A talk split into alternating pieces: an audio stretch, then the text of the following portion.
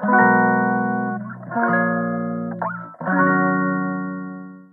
んにちは、ミネチャンネル第48回目の配信です。このチャンネルはフードアーティストの小山美音子が料理や作品作り、日々の気づきをお話しします。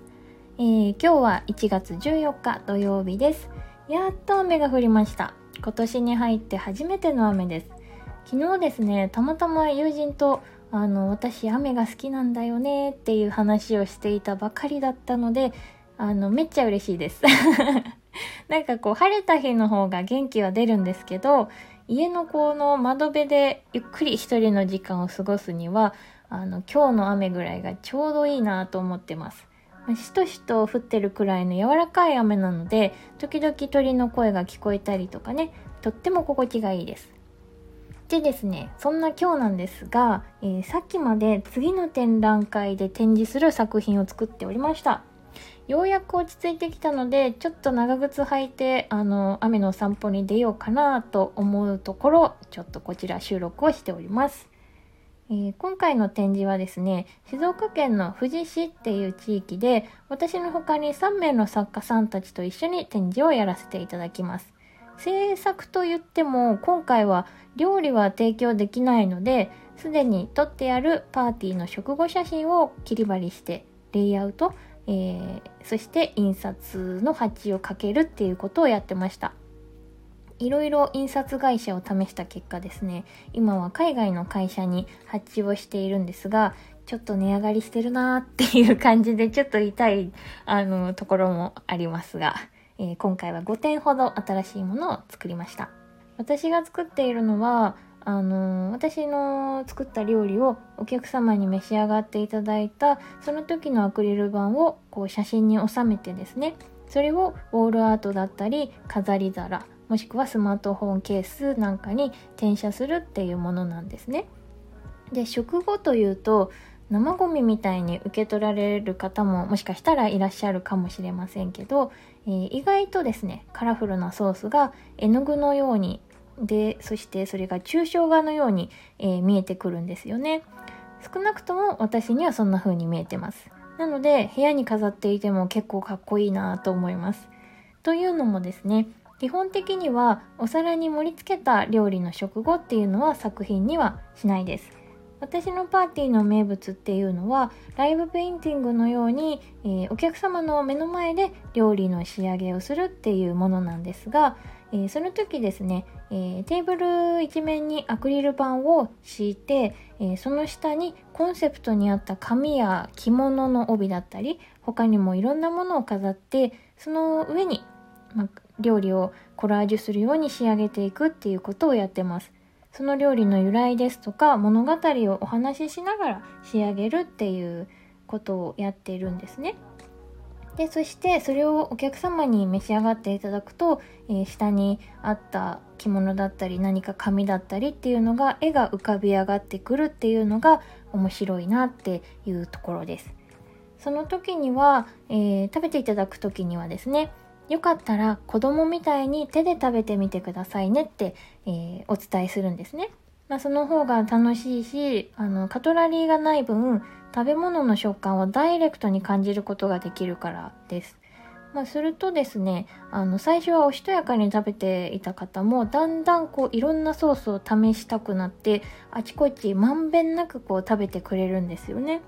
それって紛れもない食欲そのもののようにあの見えていてそれはあのその日その瞬間に偶然集まった方が作り出すものなのであのそれがまたすごくロマンチックな気がしてます。で必ず食欲っていうのはエネルギーが込められているなと思うんですね。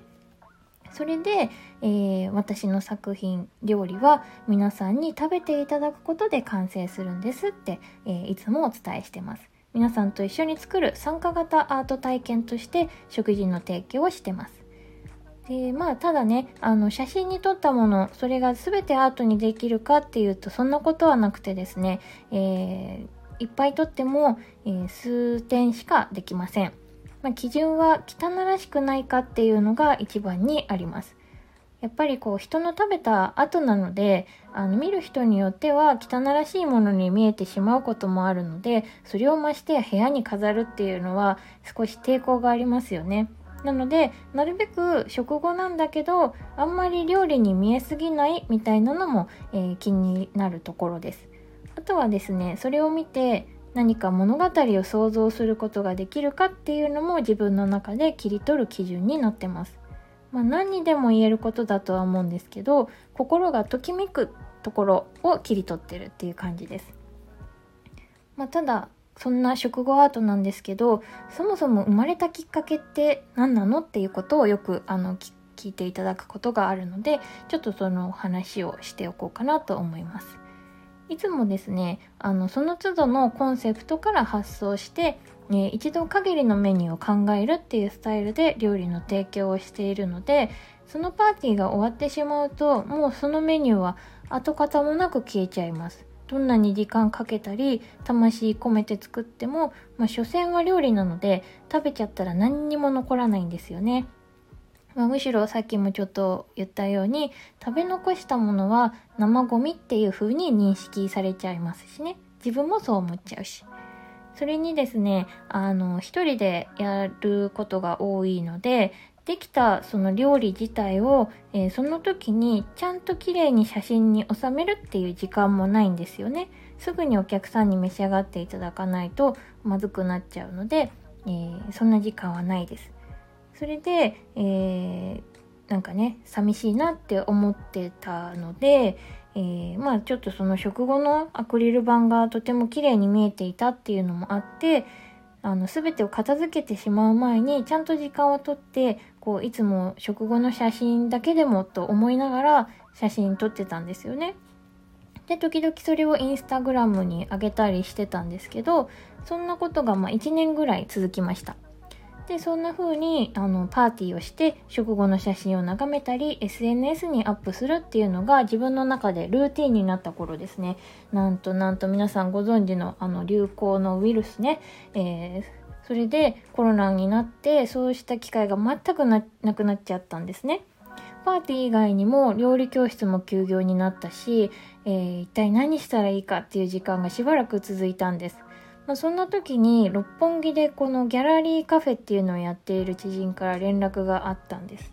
まあ、そのお店は月替わりでいつも違う作家さんが作品を展示するっていうコンセプトがあったんですけど、えー、コロナの影響で次の作家さんが展示できなくなっちゃったっていう連絡だったんです。それでとても困ってると。で、それで、あの、急なんだけど何かできないかなっていうふうに連絡をくれたんです。まあ、確か数年前に一度か二度会ったくらいで、あと SNS でしか関わりがなかったんですけど、声をかけてもらえたのはすごくありがたかったです。まあ、もちろんきっと私だけに声かけてくれたわけじゃなかったとは思うしよほど困ってたので何かできそうな人ならば、まあ、とにかく誰でもっていう感じだったとは思いますでもなんかできそうって思ってもらえたことでその機会をいただくことができたんですまあ、当時は展示なんてしたことなかったですしあの全然アートの人っていうわけでもなかったので何にも手元に作品なんてなかったです。ただ、あのー、これってもしかして食後の写真をこう作品として仕上げてみてもいいかもしれないって思ったんです。チャンスかもしれないなって。なので即答で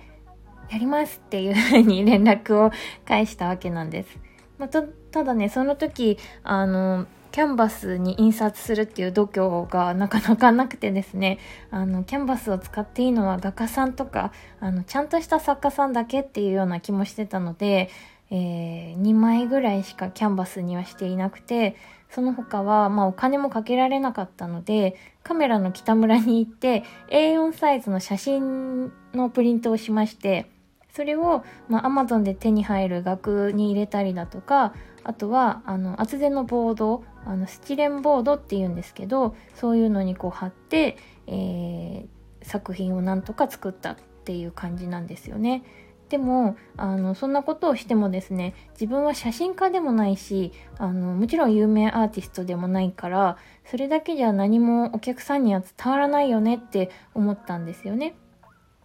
で、少なからず何か、何か伝えたいっていう気持ちはあって、まあそもそもコロナ禍なので見てくれる人なんてほとんどいないだろうっていうのも予想していたし、あの、現地には行けないので、在論もできなかったんですよね。まあ偶然見てもらえたとしても、こう目にパッと入るくらいで、まあ私までたどり着いてもらえないだろうと思ったんです。まあ、そこで全ての作品にあのキャプションにね QR コードをつけましてそれを読み込むとブログに飛んでその作品がもともとはどんな料理でどんな物語があるのかっていうのを自宅でも読んでもらえるように、えー、しようって思ったんですよね。まあ、以前から書き溜めていたブログはたくさんあったのであのそこへ飛ばしたり大至急改めてエッセイを書いたりですねこれを超短期間でやりました。どれぐらい期間がもらえたか覚えてないけど、2週間くらいあったかな。ちょっとうろ覚えですけども、そんな風に即座に取り掛かって、必死に何十点か、あの、作りました。まあその時にどのくらい効果があったかっていうのは正直全然わかんないし、多分ほとんどなかったとは思うんですけど、まあ少なくとも都内に住んでいる友人だったり先輩が行ってきたよって SNS に上げてくれたりはしました。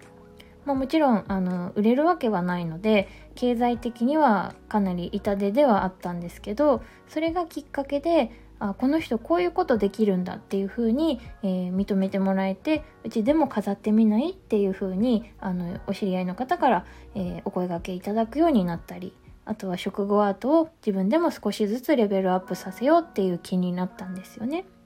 それがきっかけで今は食後アートありきで料理を作るっていうスタイルになりました。